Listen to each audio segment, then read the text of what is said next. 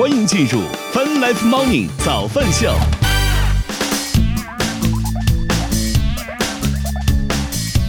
欢迎各位收听收看泛 Life Morning 早饭秀，来自 QQ 音乐旗下泛直播 APP。与此同时，我们正在通过月听乐青春的亚洲线上流行音乐第一台的亚洲音乐台，在同步并机播出当中。今天是二零二三年四月十四号，今天是星期五啦，大家早呀！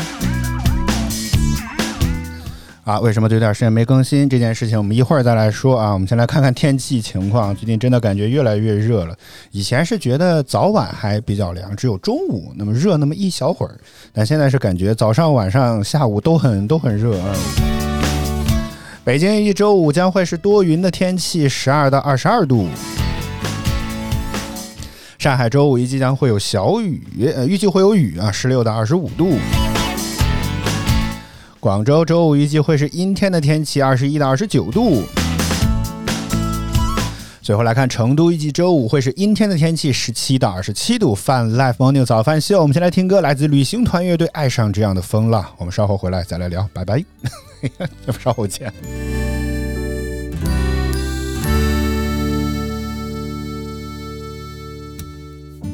突然想起你，今天听到你离开家的消息，远走大城市，住进梦想很久的几平方米，还是一个人奋力寻找后仅有的坚定，还是一个人习惯被爱后的悄无声息。谁愿意？我愿意去爱这一路的荆棘。我和你，和你不会消失，无声无息。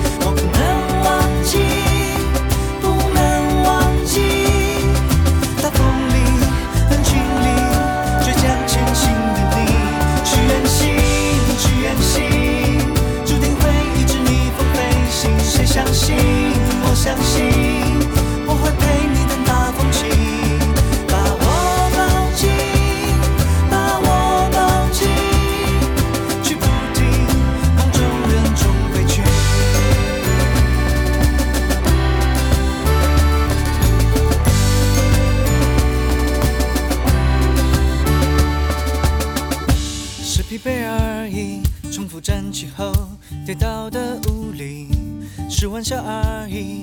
突然晴的天变倾盆大雨，总有一个人为我独行，他站在山顶，总有一个人和我义无反顾地向他走去。谁愿意？我愿意去爱这一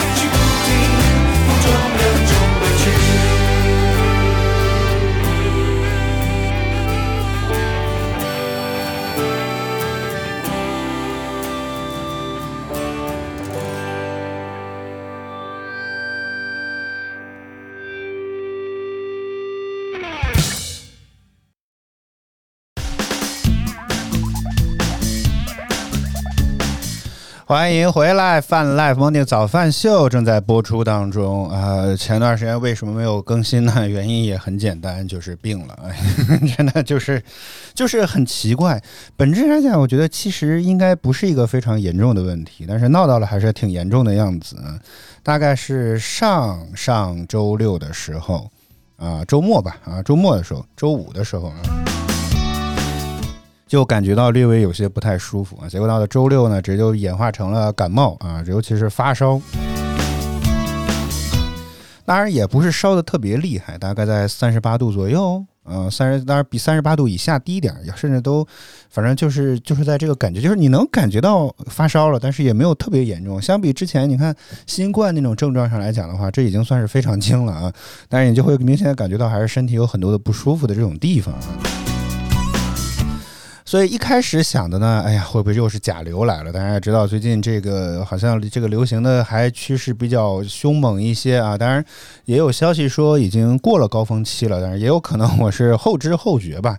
我本来以为可能应该我也不会再得了吧，因为我记得之前是得过的，好几年前得过一次甲流的这个。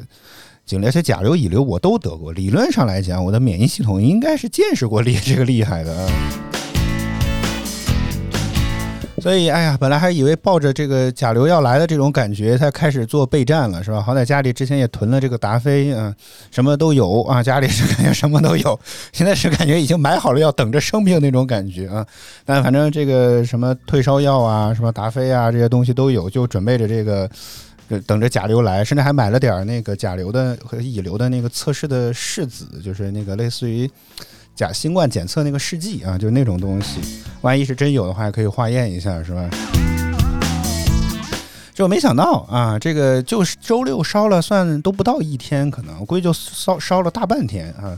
这个射发烧的症状就减退了，接下来就是一些什么鼻塞啊、流涕啊、头痛啊，甚至一些轻微的咳嗽啊，基本上就是这样的一些症状。那我觉得那就没啥大事儿了，对吧？因为之前得过甲流嘛，烧得非常厉害，应该是接近四十度吧，一直持续这种高烧的状态，甚至很难退。所以那次经历让我觉得这次的看起来可能应该不是甲型流感，嗯。但是呢，这确实感觉就是很多不舒服的地方。然后我也为了避免传染给同事，因为我发现我们同事大部分不是上有老就是下有小，甚至既上有老又下有小的，我也很怕又去公司传染给大家。这一扩散开来，这事儿就没得完了。所以我所以就自我隔离了一段时间，周六、周日、周一、周二再连了一个清明节假期啊，搞了给给自己搞了个小长假一样，所以就连着就几天我都没有去公司。本来我觉得这个感冒也很快就会恢复吧，但没想到周三、周四开始，哎呀，这个咳嗽愈发的厉害，哇天，甚至咳得特别厉害。然后这又让我想起到了，会不会是我的哮喘发作？哎呀，我怎么有这么多的这个毛病？因为也是好几年前，是吧？也是咳，忘了是什么引子，反正就是咳得特别厉害，就就是。就怎么形容呢？就是我的这一声咳嗽，当时整栋公、整栋楼、整层楼公司可能都能听见的那种感觉。尤其是在附近呢，就没有人不知道我身体是不舒服的啊，就就已经严重到这种地步了。当然，我记得那时候同事是吧，尤其是当时的领导也有很多关心，是吧？买了什么冲剂啊、吃的、喝的各种各样止咳的这些药，一概没用。哎，这这吃了之后一概没用。就去医院检查，应该是急性哮喘加慢性咽炎，是吧？开了点药，这一两天就缓过来了啊。所以我当时就比较担心，会不会又是我的这个什么急性哮喘加慢性咽炎的这个组合嗯？因为之前也吃了好几天各种药了，也没啥太大的作用嗯。然后本来甚至甚至好像还比较厉害到，我记得我擤出来的鼻涕。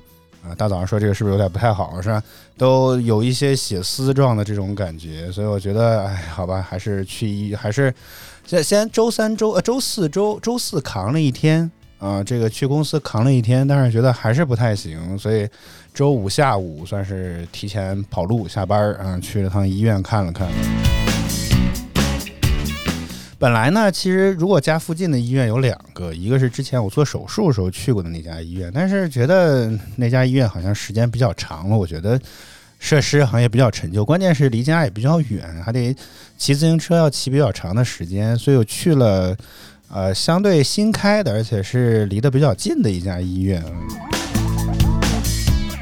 就没想到，哇天！现在医院真的还挺高级的啊！我觉得这次的就医体验特别的好。所以你以为我这次是讲病情吗？不，我今天要讲讲这次去医院的一些观察了。好，Fun Life Morning 早饭秀，我们继续来听歌，回到音乐当中。下呃下歌曲回来之后，我们再来接着聊。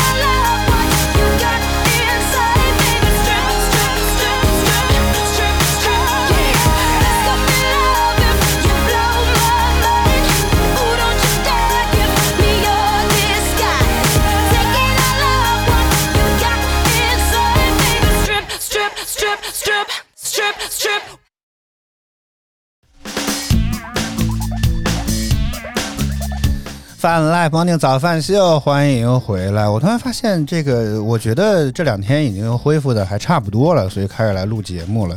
但是没想到，我觉得我的声音在这个话筒面前，在经过我听之后，这种是吧贵的麦克风，还是能听出我声音当中有很多的瑕疵。我有比较明显的感觉，就好像嗓子里还是有痰啊。啊，我们接着书接上文 啊，这个去医院。去医院之后就选了这家这个比较近的医院。这这这个医院其实上一次来过一次，但是没没能成功在这儿就医。我记得上一次是想来打这儿打狂犬疫苗，但是很遗憾这个医院没有，所以又去了我那次做手术的那个医院才有啊，所以就错失了一次去这儿访问的机会。结果这一次呢，就秉承着这个近，所以就去了啊。然后提前在下班之前就先在这个这个官方的这个微信公众号上挂上了号啊。然后呢，先收了我五十块钱啊，这个先作为一个铺垫，一会儿会讲。因为我作为有医保的人，实话说，挂号费是不会需要到五十块钱这样的地步的。然后呃，本来还想这个，反正去了那个地方之后，我第一个感觉就是，我现在发现医院变得好复杂，真的。我发现我现在不会看病了。走进医院的大厅，我的天哪，这真是，确实是新医院，里面挺干净，也挺整洁，看着也挺，不能说这个大气磅礴吧啊，确实感觉这个楼很高啊，是吧？各种各样的地方，看着觉得，哎呀，这个地儿看着还挺挺，就感觉跟真的跟来这儿不是来这儿看病，倒像是在参观什么景点一样，这种感觉。然后我进了门之后，左瞧右瞧，我都没有想没有看到在哪儿取号这么一个地方。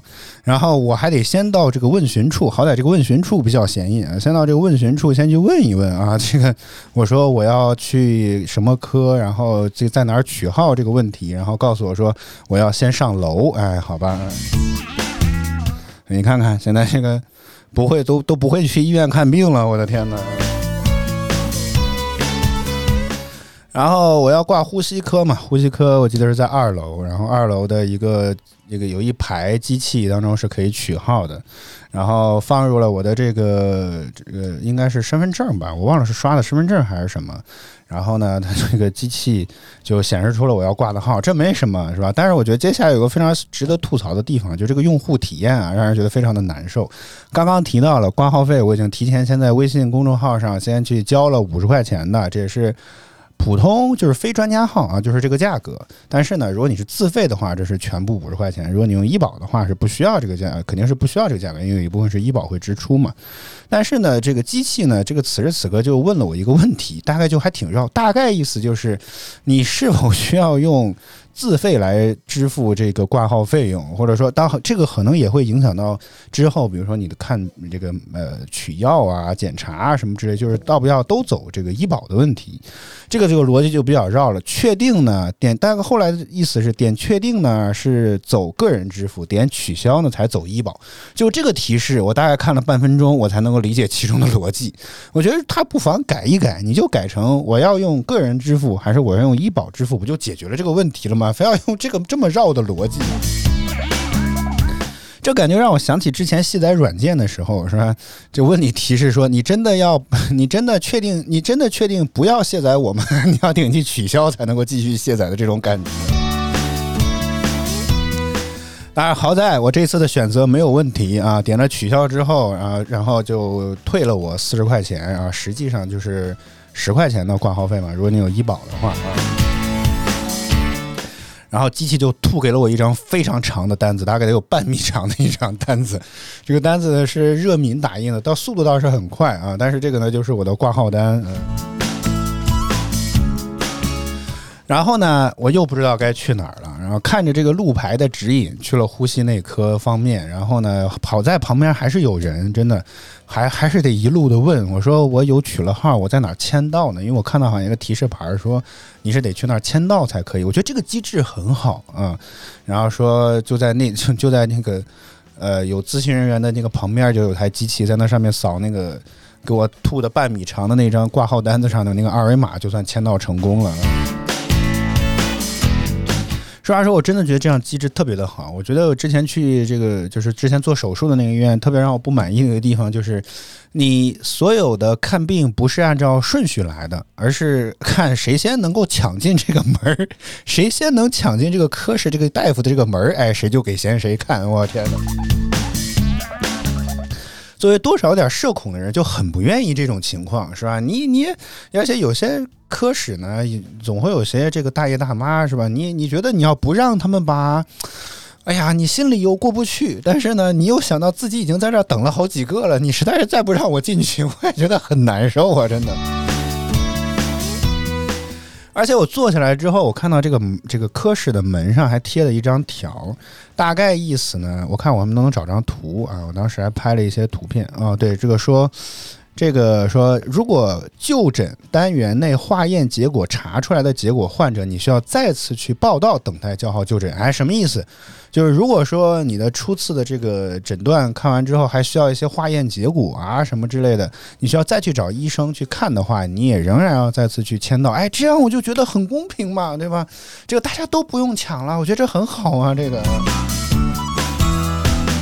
当然，这只是一个理想状态下啊，我不知道是不是还是会有人打破规则，那我就没办法了。至少如果这套规则能够正常运转的话啊，我觉得这是很好。除非你真的说有一些极危重症或者说比较重大，那我觉得也可以礼让一下。但是正常来说，我觉得这种机制能够运行下去的话，这是对大家都好的一个情况啊。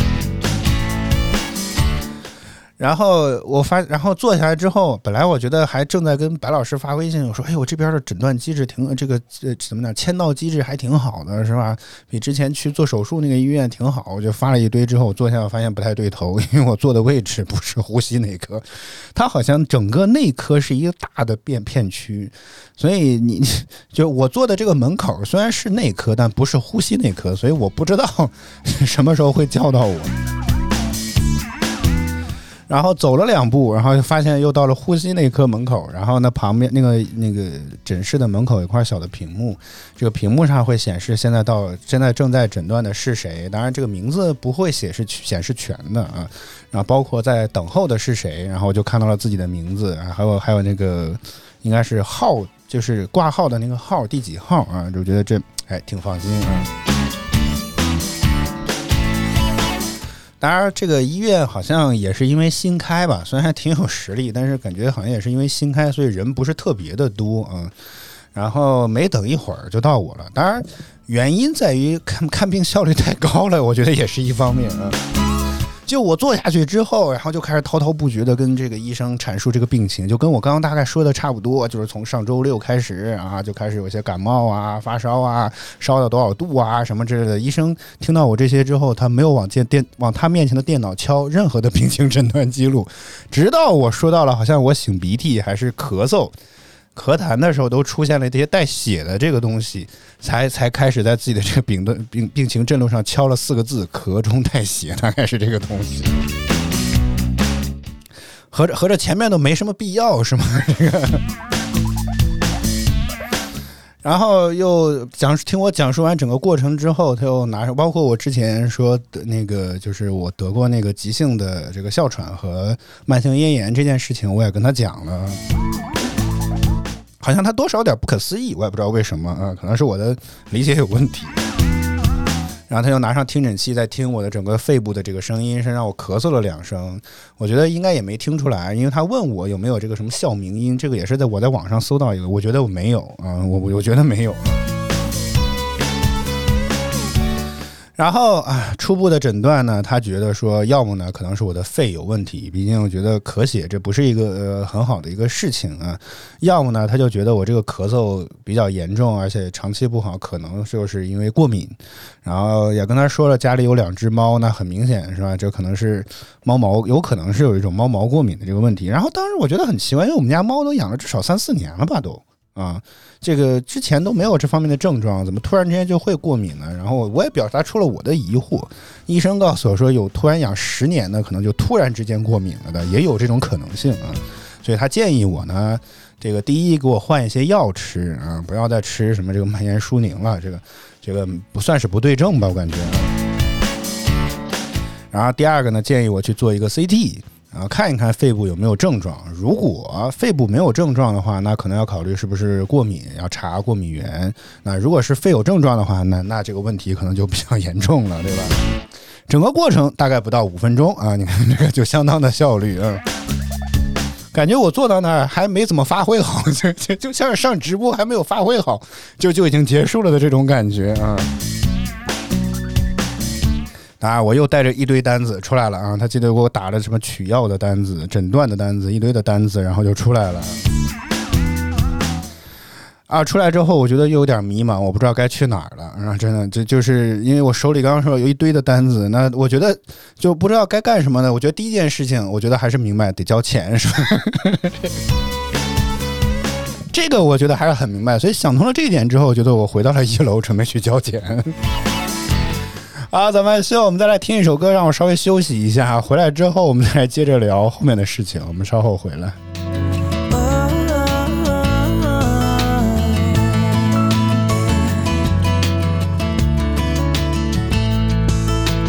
Come on outside, I got something to show you. The sun is sinking and I'm dying to hold you. There's a summertime southern breeze blowing in the air tonight. Turn on the stereo and leave the door open. Let's watch the moon and the fireflies go in the sky. Forget the day, let it float away, baby. Let's lose track of time and just sway. Put your head on my shoulder. Let the music come and take us over. Let me pull you in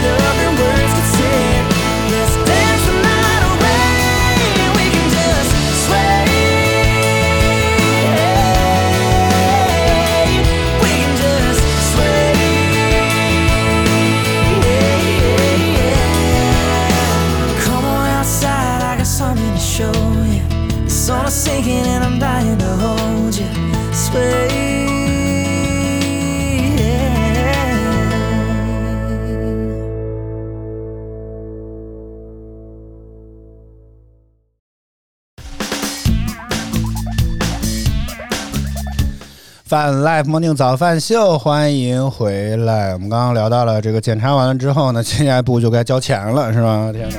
而且我觉得特别神奇，它的这个微信公众账号也是全程会有推送的，比如说你就诊的时间啊，这个就好像就开始排队或者快排到你那，会给你发通知。然后包括你这个有了这个待支付的账单之后呢，也会在系统上给你推送。好像我不知道是不是也可以在线缴费啊？我看这个样子像是，如果可以的话，没准儿可能在公众号里面也能够直接交钱。哦，不行啊，这个是不行的。好，不管怎么着啊，我知道第一步至少得先去交钱，然后就回到了一楼的大厅去交钱。呃，我又开始就是刚刚说了有手里有一堆的单子，我都不知道该给他什么，你知道，我就索性就把整个所有的单子都堆到了这个这个交钱处的这个大哥的这个面前，我说您看着自己挑吧，好吧，我的潜台词就是这个啊。然后医保卡和他自己觉得要用的单子，他自己抽走了，其他我就再收回来。我的天，我因为我也搞不明白为什么有这么多的单子，我的天呐。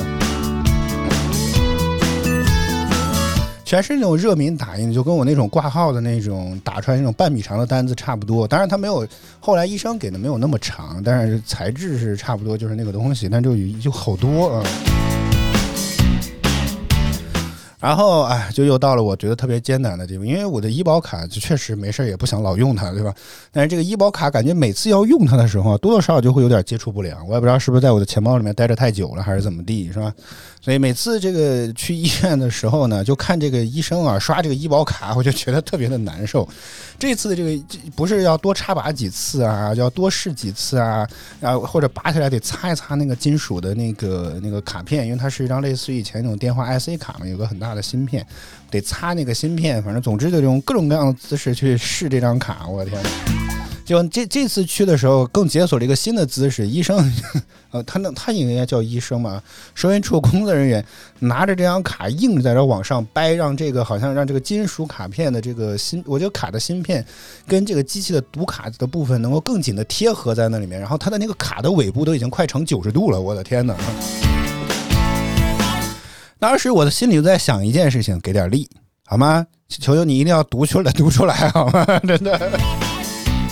虽然我觉得好像我还没有到这个医保的起起付的这个阶段，但是能算上点儿是点儿，好吧？所以我就希望这能走医保。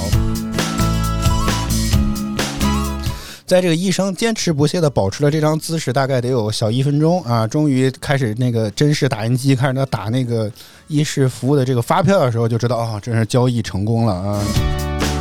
然后，但是此时我发现了一个问题，我的微信支付款的二维码都已经准备好了，怎么不让我付钱呢？是吧？但是人家没要钱，我也不敢好意思主动提出来说，哎，你还没收我钱呢，对吧？所以我又悄悄的问白老师说了这一点，然后白老师还说，哦，因为之前不是医保有改吗？所以这个本来这个打到个人账户的这个钱，好像直接就存起来，应该是直接用了这个部分的钱了。我说，哦，那倒也挺好啊。然后交完了钱，拿了更多的单子，我就开始去先去做 CT 吧，因为取药肯定不着急嘛，是吧？先去做 CT，然后到了 CT 的地方之后呢，又是给一堆的单子，给到了这个 CT 签到处的工作人员，也是您看着来，好吗？这个您您觉得要抽走哪张单子，您就抽走哪张单子，好吗？然后这这也是一通登记吧，啊，这说来说去，然后给了我一个袋子，就是那个专门装 CT 的那个片子的那个袋子，然后上也贴着我自己的名字和一些呃信息啊什么这些东西，然后告诉我到这个 CT 二的这个房这个地方去。我隔壁走到了，就在隔壁，倒是不远。但问题是。我进来之后，我只发现了有 CT 室一和 X 光室。嗯，虽然虽然咱这个不太懂医疗，但是 CT 和 X 光好像并不是一个东西，是吧？这个倒是明白。不过后来我查到说，CT 似乎也有什么 X 光 CT 和什么外外光 CT，所以我也搞不懂这两个的区别是什么。可能一个没有办法扫断层，一个可以扫断层，大概是这个意思。因为 X 光片好像就拍的是一个平面的感觉，但是 CT 的话好像是就就就类似于每一层都可以给你扫到，好像是这种感觉的东西。这个一会儿也会再聊啊。结果一转身，我发现哦，原来 CT 十二就在我后面。这个地方呢，也有这个整个的这个呃排名，就是谁该进来啦，谁要需要等候啊，这个这个的显示啊。而且我觉得，我不知道是不是我的错觉，我觉得特别贴心一点，就是在我整个这个蒙蒙圈寻找的这个过程当中，其实这个上面还没有到我的名字。我不知道是不是，如果我我只能从好的方向去想啊，不知道是不是我从签到处走到。这个门口这段时间，他似乎也考虑到了，因为你避免有些可能腿脚不太利索，或者说这个的病病人可能走到这儿可能需要一些时间，所以他是不是也提前把这个部分给你预估出来了？我觉得如果真是我所想的这样，那我觉得挺好的。就是我在这个蒙圈的这个过程当中，它那个屏幕上是没有显示我的名字的啊，所以它并没有，并不会出现我这边刚一签到完，那边就开始在那叫号了。如果说像我这种腿脚比较快，只是比较懵，这人算了。那如果有些大爷大妈可能腿脚比较慢，他可能比较慢才能走过来的话，那只有没准就过号了。我觉得这个情况不太好，所以我只能从相对比较好的角度去想的话，我觉得他如果能够把这个东西给考虑进去，这个时间考虑进去的话，那我觉得真的这个这个系统很好啊。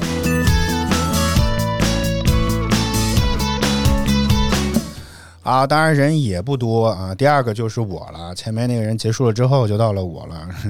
实话实说，有点忐忑，因为 CT 那个机器还蛮大的嗯。然后这个按照医生的叮嘱，他让我做啥就做啥呗。然后就躺在那个机器上去，然后让我双手伸过头顶，然后这还有伴随着一段已经提前录好的这个语音，让我呼气就呼气，让我吸气就吸气，是吧？他让我做啥就做啥，然后甚至能够看到有一个东西在那转啊转啊转啊转的。我只觉得这个机器好像不便宜啊，听说这个这个 XCT 机不便宜。这个过程呢也很快，我发现这现在效率真的好高啊，真的。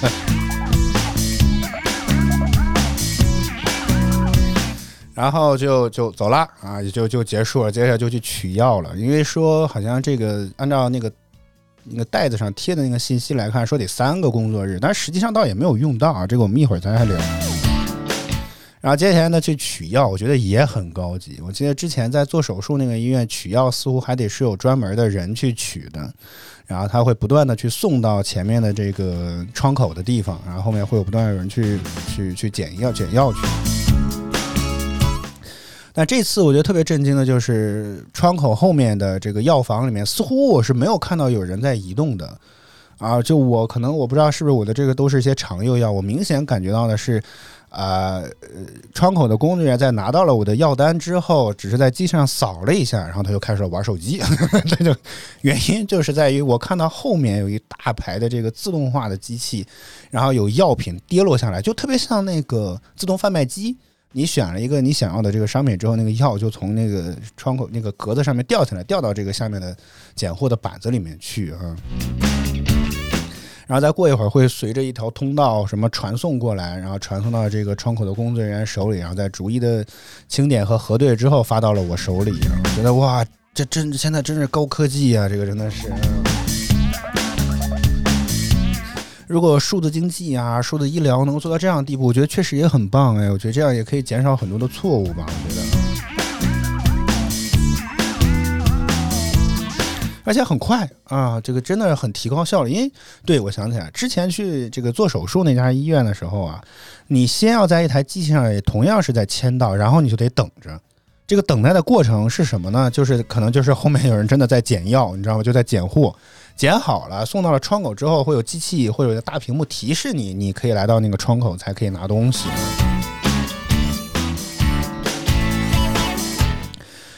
而且我记得之前去取药复查的时候，去取药那个等待过程还蛮长，甚至可能要等半个小时。如果人多了的话啊，所以我觉得这种自动化的这个拣货的这种东西，还真的是很提高效率啊！就就我甚至觉得好像手机都没玩一会儿，这个药就已经出来了啊。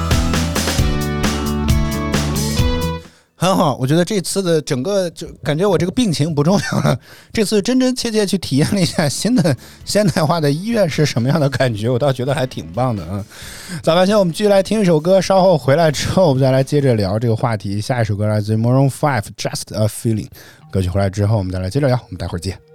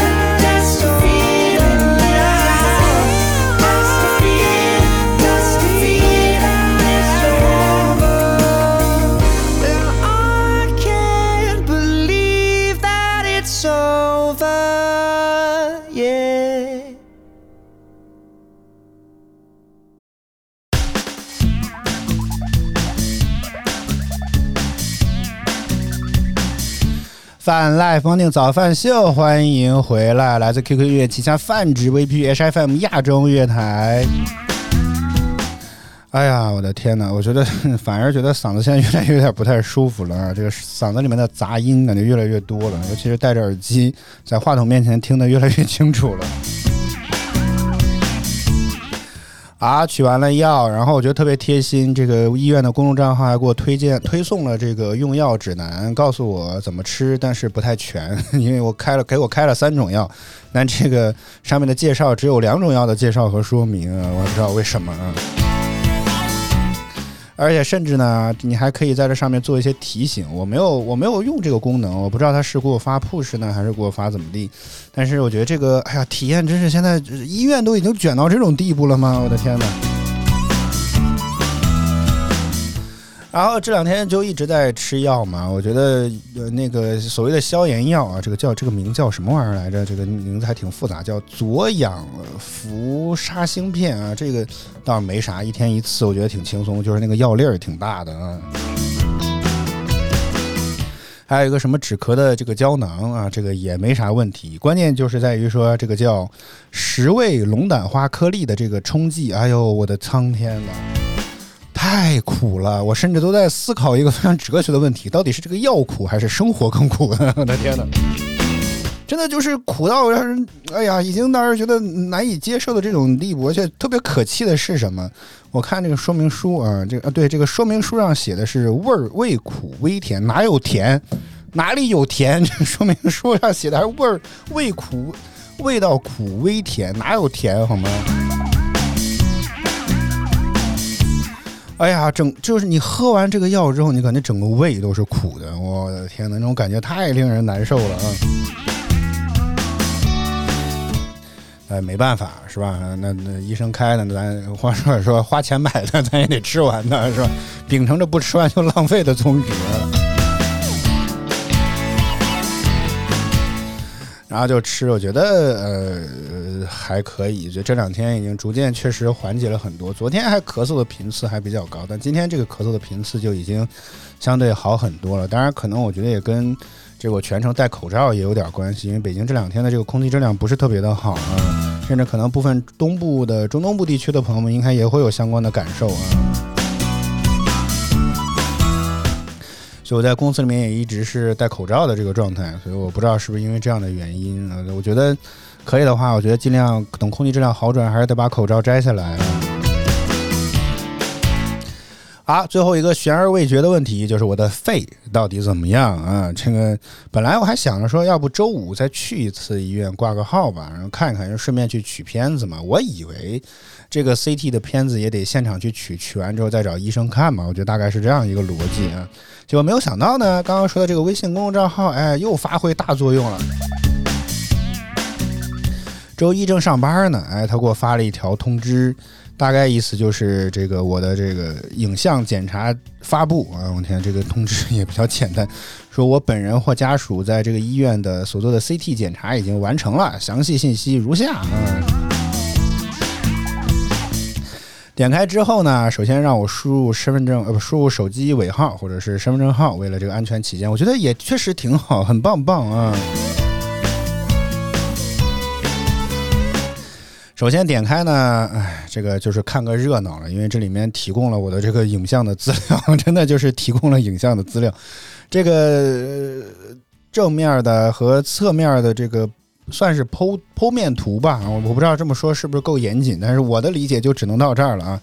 剖面图都有，而且甚至呢，它因为刚刚说它像是一个断层扫描嘛，它每一层可能就是，嗯，这应该怎么说呢？好像它有个医疗技术标准，我再看一下啊，严谨一点啊，争取严谨一点。根据这个检测报告上的数据说，大概是有什么常规的扫描，就是每层厚五毫米，层间隔呢五毫米，大概就是这么的一个呃规律来进行扫描的。所以呢，它把多张图片连起来的时候呢，会成为一个视类似于视频一样的东西，能够看到整个它的每一个剖面组合起来这么一个状况，在运行的这整个的状态啊。但是，只我只能说，虽然看不懂，但挺震撼的，我这种感觉啊。就是就是盯着这个画面看了好几分钟，要不在上班就已经看了好几遍，来来回回看了好几遍，我的天哪！虽然我也看不懂自己在看些什么，但是就觉得还挺有意思。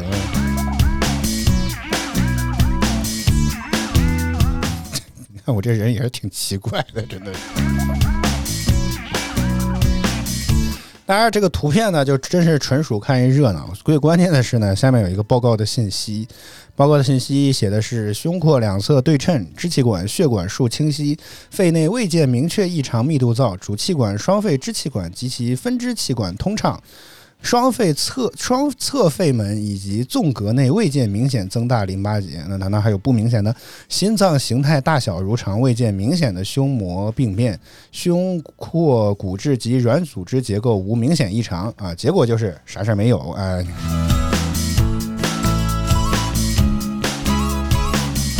也挺好，省得我再去一次医院了。我觉得就凭着这个检查报告，这个就已经大概能够看得出来，我的肺应该没啥问题啊。所以我觉得整个这个体验下来啊，我觉得这以后应该优先就会去这家医院了，不再去我之前做手术那个医院了，对吧？这这套信息化或者说现代化的这种东西，能帮助你解决很多的时间，然后能够提供很多的效率。但是确实，我觉得在引导方面还是要做很做清楚一点。毕竟像我姑且还算年轻人吧，好吧，像我这样年轻人，可能有些机器还是玩得转。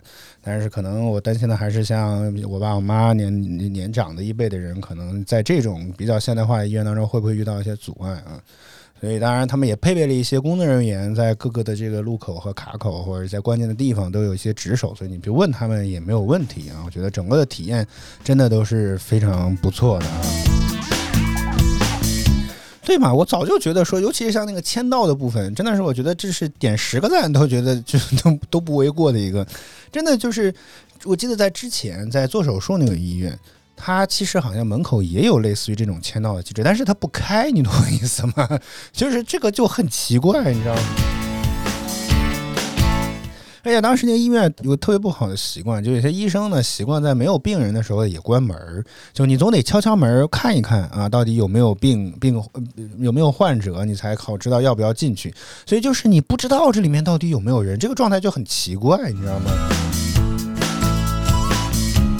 就是你你你突然之间敲了个门，假如说里面有人，这个患者也会觉得，哎呀，这这这好像这个人进来的挺不是时机呢。我也觉得进来的挺冒犯的，但是我真的是不知道里面有没有人，我也不能坐在门口死等，真的。因为我记得有一次去复查，就是之前那个做手术的医院去复查，我觉得这个门关着那，我正常来讲，我觉得里面有人，我就在门口乖乖坐着等嘛。结果另一个大爷敲门就直接进去了，你知道这个这个我的求我的心理阴影面积，你懂我意思吗？这个。对，从此我就觉得说，管他三七二十一，先敲了门看看再说吧，真的是。好，咱们秀，我们今天就到这里吧，谢谢大家收听收看。每周一到周五在工作早间八点，我们都会在泛直播 APP HFM 亚洲音乐台同步为您带来早安秀，希望你能够持续锁定我们的节目。如果觉得我们直播，如果觉得我们节目做的还不错的话，记得给我们点赞、评论、关注。都可以以支持我们做得更好。如果你有想说的，也可以在早饭秀的微博来跟我们评论互动。啊、今天以上早饭秀今天一是 完了，好长时间节目不做口播都不会了。以上就是今天早上秀全部内容。呃，我和小白在北京，祝您周五工作、生活、学习一切顺利。我们下周再见，拜拜。